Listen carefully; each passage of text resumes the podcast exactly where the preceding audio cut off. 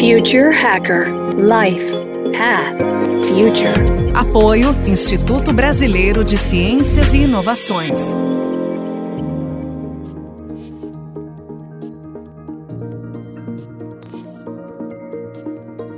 Olá pessoal, bem-vindo de volta ao Future Hacker, um papo ótimo aqui com Mauro Cavaletti. O Mauro, vamos agora falar um pouquinho do mercado de comunicação. Você acredita, cara, que o mercado né, publicitário, o mercado de comunicação, de mídia, ele está conseguindo acompanhar as grandes mudanças tecnológicas? Uma coisa que é, que é interessante, que a gente percebe, é que normalmente até o próprio criativo das agências, normalmente, são os mais refratários à mudança e adesão de novas tecnologias. Você acredita nisso, nessa, nessa afirmação? É, a primeira pergunta é se está conseguindo acompanhar o desenvolvimento tecnológico. Eu acredito sim. Transformações enormes estão acontecendo dentro desse mercado, né? Não só no que diz respeito ao uso da tecnologia diretamente, mas ao acesso à cultura que o desenvolvimento da tecnologia foi abrindo ao longo do tempo, né? É, o que implica, entre outras coisas, na democratização da criatividade né, ter uma acessibilidade hoje a, aos processos criativos que vão desde as plataformas que a gente conhece de mídias sociais que ficam operando esses, essas linhas, esses, essas dinâmicas criativas em, em, pequenos momentos com as pessoas e até se expandir em situações em que é, certamente a criatividade tem sido parte mais presente de quase, acho que praticamente todas as operações de não só de uma agência, mas de qualquer outra outra empresa, né? principalmente agências como parte de, é, são empresas de, da economia criativa. Agora, o quanto ao criativo ser o mais resistente, eu discordo. Né? Assim, eu preciso discordar disso porque eu não sou nada resistente a, a, ao avanço tecnológico e eu sou um criativo.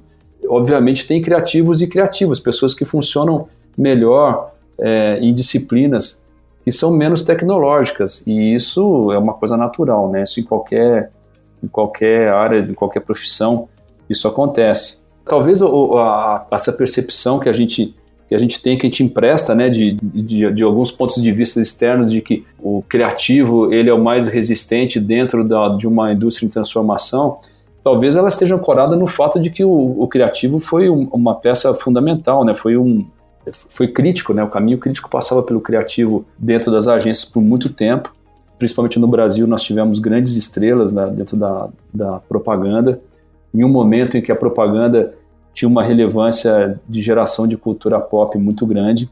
E nós tínhamos grandes líderes criativos no Brasil, inclusive os CEOs das, das agências eram criativos. Né? Nós, nós tínhamos todo um desenho que ele era feito em torno daquela, daquela, daquele processo criativo e essas pessoas operavam muito bem.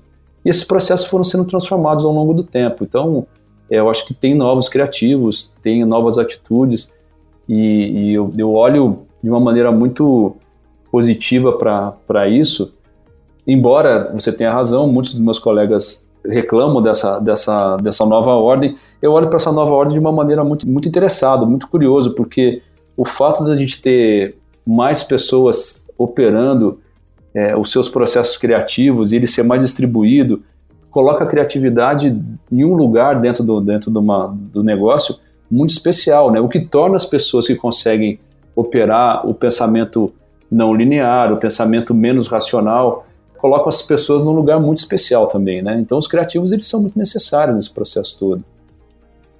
E assim, a criatividade, né? Quer dizer, a gente todos percebem que hoje permeia uma agência inteira, né? O mídia tem que ser criativo, né? Toda a parte de, de planejamento estratégico tem que ser criativo. Você acha que o conceito de uma área de criação ela datou, assim, ela ficou para trás ou ela ainda é importante ter uma área de criatividade separado do resto? Eu vou tomar a liberdade de desconstruir um pouco essa pergunta, que é para eu poder dar a resposta mais justa para ela, tá? Eu acho que o que datou foram ah, os departamentos, né? Foram os nichos, foram é, né, os territórios dentro das agências, né, separados.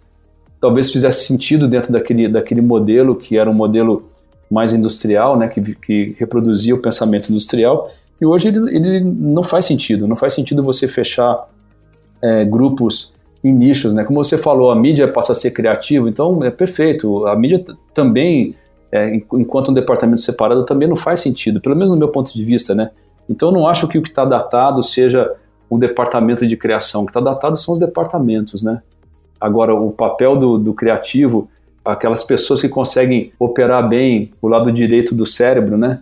Que conseguem ser, ser mais intuitivos, que conseguem fazer aquelas, aquelas ligações inesperadas, né? Elas têm um valor muito grande. E se isso implica nas pessoas sentarem num canto separado do outro, eu não sei dizer, né? Acho que tem processos, é, tem momentos para você ter recolhimento e tem momentos para dentro do processo que você precisa trabalhar coletivamente. E eu acho que a gente está sendo cada vez mais requisitado, mais desafiado e mais treinado para poder operar dessa maneira, né? Uma coisa que a gente percebe, né, é cada vez mais o crescimento das houses, né, quer dizer, as empresas internalizando, né, os processos criativos, somado com a área de dados, market intelligence, etc., né, big data, etc. Como é que as agências é, tradicionais, assim, será, como é que ela consegue sobreviver nesse cenário, né? Porque, assim, teoricamente, né, toda a parte de dados, né, ela é um trabalho da, dos próprios clientes, que eles têm todas as suas ferramentas, etc. Qual o papel dessa agência nesse cenário? Como é que ela continua sendo competitiva para estar tá atuando nesse mercado? Tem algumas coisas que estão implícitas nessa, nessa pergunta, né? A primeira delas é que, assim, ao, ao longo dos, dos anos, ao longo das décadas, a estrutura é, da organização de uma agência, ora ela refletia a organização dos clientes e ora ela, é, os clientes refletiam a organização da agência. Essa colaboração sempre foi muito importante, né? sempre foi muito rica. Eu acho que esse momento está acontecendo da mesma maneira. As houses elas têm aparecido muito é, reportadamente a gente ouve as pessoas falando muito sobre uma, um espaço vago que foi deixado pelas, pelas agências mas eu acredito que, como você mesmo falou, algumas informações elas pertencem realmente à, à empresa, né? E você precisa operar criativamente aquilo também. Da mesma maneira que algumas informações, alguns dados vão vão estar tá naturalmente é, é, dentro do domínio das agências, dentro do domínio é, dos veículos. Eu não estou aqui de maneira nenhuma defendendo a existência é, natural das agências, mas as agências sempre foram muito boas também para recrutar e agregar talentos muito, muito especiais, né? Sempre foi uma fonte de talentos muito grande e eu acho que continua sendo. E eu acho que esses talentos são importantes para essas, essas empresas também, né? Da maneira que eu opero, eu, eu opero como, como um forasteiro, né? Eu sou o Chief Outsider Officer. Eu sou aquele que chega com um grupo e vai trazer um, um, uma maneira, um processo de trabalho é, diferente né, daquele que eles estão acostumados. Vou trazer algumas pessoas que vão olhar o trabalho deles com um ponto de vista diferente também, renovado. Vou gerar algum ruído, vou gerar alguma provocação, porque isso é saudável dentro desse, dentro desse espaço. E a gente sabe né, que a presença de, de pessoas de fora dentro dos processos tem sido, por muito tempo, fontes de, de inspiração e fontes de, de avanços muito grandes. Né? E não é só na, na, não é só na propaganda, e não é só na área, nas indústrias criativas, né? Se você, por um tempo eu fui pesquisador na USP e nós falávamos muito sobre isso, que é, dentro dessa mudança de, de, paradigma que nós estamos passando, esse momento de transformação, é, grandes saltos aconteceram quando é, pessoas de uma, é, cientistas de uma disciplina ou de um domínio mudaram para outro, né? Então você tem um, um, um engenheiro de computação que vai para biologia consegue mapear DNA e você tem um biólogo que vai trabalhar com neurociências, você consegue fazer pontes e observações de realidades diferentes e quebrar paradigmas quando você tem um olhar externo. Então, eu acho que esse olhar externo que uma agência pode, pode colocar para um cliente ele é saudável. Eu acredito muito na visão externa. Agora, o formato com, com que isso, né, como a maneira que você organiza esse processo, a maneira como você organiza o seu trabalho, qual o valor que você oferece para esse cliente, é, isso pode variar, né? Em forma, é, número, cor. É muito bom. E por falar em forasteiro, né? Eu vou falar agora um pouquinho de futuro. Você vai entender porque eu estou falando de forasteiro, né? Quer dizer, há, dois, há mais ou menos 2017, cara, eu estava lendo um report, né, de uma pesquisadora de Stanford, né, que o nome dela é Melissa Valentine, alguma coisa assim. E ela lançou em caráter experimental um projeto que se chama Flash Organization, né? que é na verdade o que, cara? É criação de projetos complexos na nuvem, onde qualquer pessoa do planeta pode se habilitar, é, se aplicar aquilo lá, e caso ela tenha uma competência né, que o projeto necessite. Né? Você acredita que isso poderia ser uma grande revolução no mercado de comunicação? Quer dizer, você está em diversos projetos, diversas empresas no mundo inteiro. É, você acredita que isso pode ser uma grande tendência? E caso sim, quão longe nós estamos dessa realidade?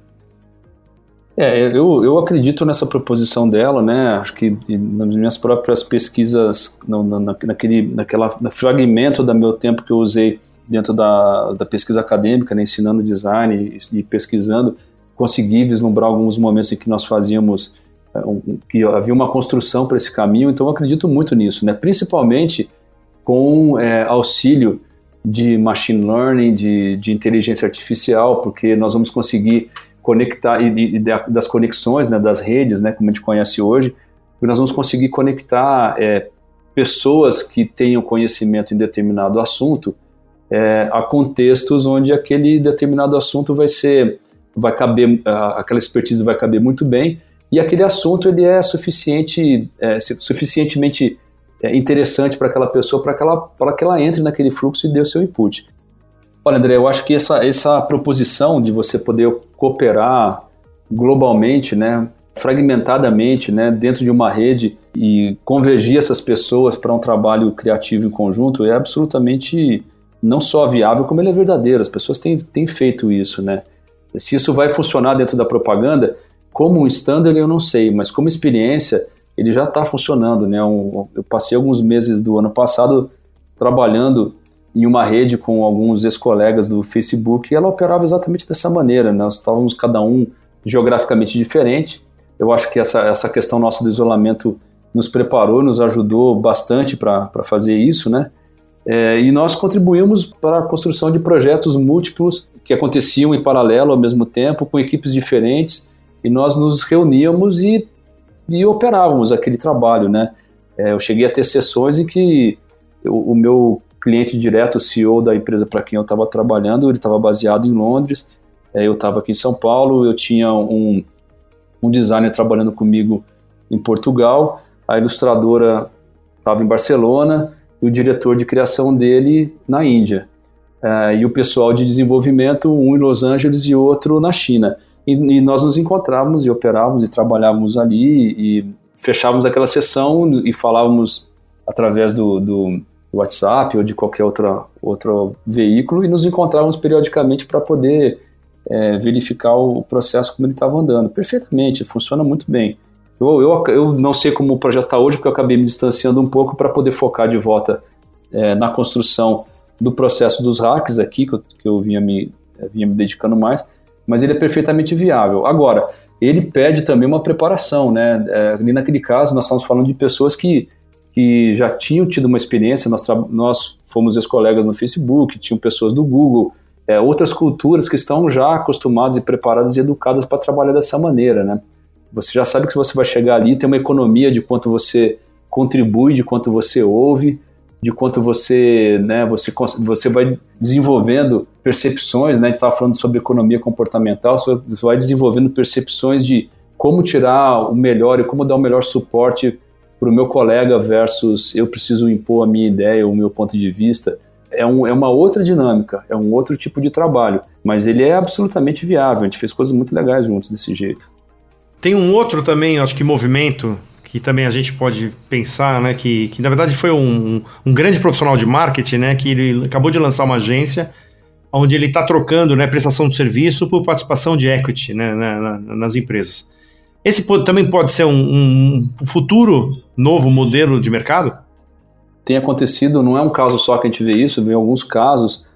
A premissa dele já é interessante pelo seguinte, que essas pessoas estão trocando as suas experiências, os seus talentos, né, os seus pontos de vista, o seu, o seu trabalho intelectual e criativo funciona como se ela for, como se fosse um investimento realmente naquela, naquela empresa. Então, é, ele tem um valor igual ao valor capital, né? Então, a gente, eu acho que é um passo um adiante na percepção de que de um, de um mercado que ele funciona em cima de, de venture capital, né, de capital de risco, Existe aí um outro capital de risco que é um capital intelectual de risco, um capital criativo de risco, né, que essas pessoas estão fazendo. E isso é muito interessante. Isso por essência é interessante. Agora é uma relação que ela ela implica primeiro que quem está oferecendo isso esteja numa posição que possa fazer um investimento do seu tempo, né, do seu talento, sem é, ter um retorno imediato. E requer um compromisso muito, muito grande, muito próximo com o seu parceiro, o seu cliente que está recebendo esse trabalho, né, ou que está, eu acho que no caso de todo mundo que está numa situação como essa, do seu parceiro que está co-criando ou colaborando com você, porque em determinado momento é, é, aquele tiro de trabalho que você dá ele começa a abrandar e você fica dependente, né? Você confia na execução daquele trabalho da melhor maneira possível pelo seu parceiro, né? E porque você vai receber o retorno disso lá na frente. Então, é uma relação de confiança incrível, né? Que as pessoas reclamam que hoje eh, os clientes e as agências, é, a relação de confiança ela está se esvaziando ao longo do tempo. Essa é uma relação de confiança que é muito profunda e muito, é muito visceral, né? Perfeito. Acho que são dois modelos aí, né? Bem interessantes, né? Para a gente ficar de vista, né? A gente que está falando de, de, de, projetos que vão gerar grande impacto no futuro. Então, um você já falou que já é uma realidade, mas ainda não está totalmente disseminado, né? Mais com essas experiências aí. E essa segundo aí, que é interessante também essa parte de equity, a gente começa também a fazer uma mistura desse ecossistema de startups com o mercado de comunicação, são teoricamente caminhos que nunca caminharam muito juntos aí. Sim, sim, são dois, são dois modelos é, muito importantes, mas eu queria frisar também que nós falamos de um terceiro modelo aqui, que talvez seja o, o coração da, da conversa que nós estamos fazendo aqui, que é o modelo de colaboração criativa, né, de imersões de cocriação com os clientes, que é um modelo muito diferente da, da operação que as empresas é, vêm é, exercendo ao longo desses, desses, dessas décadas, né? E que ele é muito poderoso, porque ele é capaz de gerar soluções que elas são multidimensionais, né? elas são plurais, elas são diversas, elas têm pontos de vista diferentes dentro de uma solução que ela é compartilhada e é muito poderoso isso também como modelo. Não, perfeito. Inclusive, ia ser exatamente minha última pergunta, né? Falar, porque o, o que você falasse da, da, da Bitnik, né? Assim, né? Quais tipo de empresa, perfis de empresa que vocês acreditam que geram mais valor? Que momento que ela fala assim, não, eu vou chamar a Bitnik porque é importante aqui pro, para perpetuação ou para transformar meu negócio? Qual é o momento ideal? Do ponto de vista da empresa, eu acho que é o momento em que ela está procurando inovação, ou que ela está procurando acelerar projetos né, que, que dão os saltos estratégicos, ou que ela está no processo de transformação. Do ponto de vista da Bitnik, é, o filtro que, que nós aplicamos para encontrar os parceiros, nós avaliamos qual é o sentimento que nós temos na disposição daqueles parceiros para de transformar o seu, a sua própria o seu próprio negócio ou transformar a indústria. Né? É muito importante para a gente conseguir entender qual é o compromisso pessoal e do grupo, daquela cultura, em entrar dentro dessa dinâmica de transformação que nós estamos passando hoje no papel de agente, né? e não no papel de objeto dessa transformação.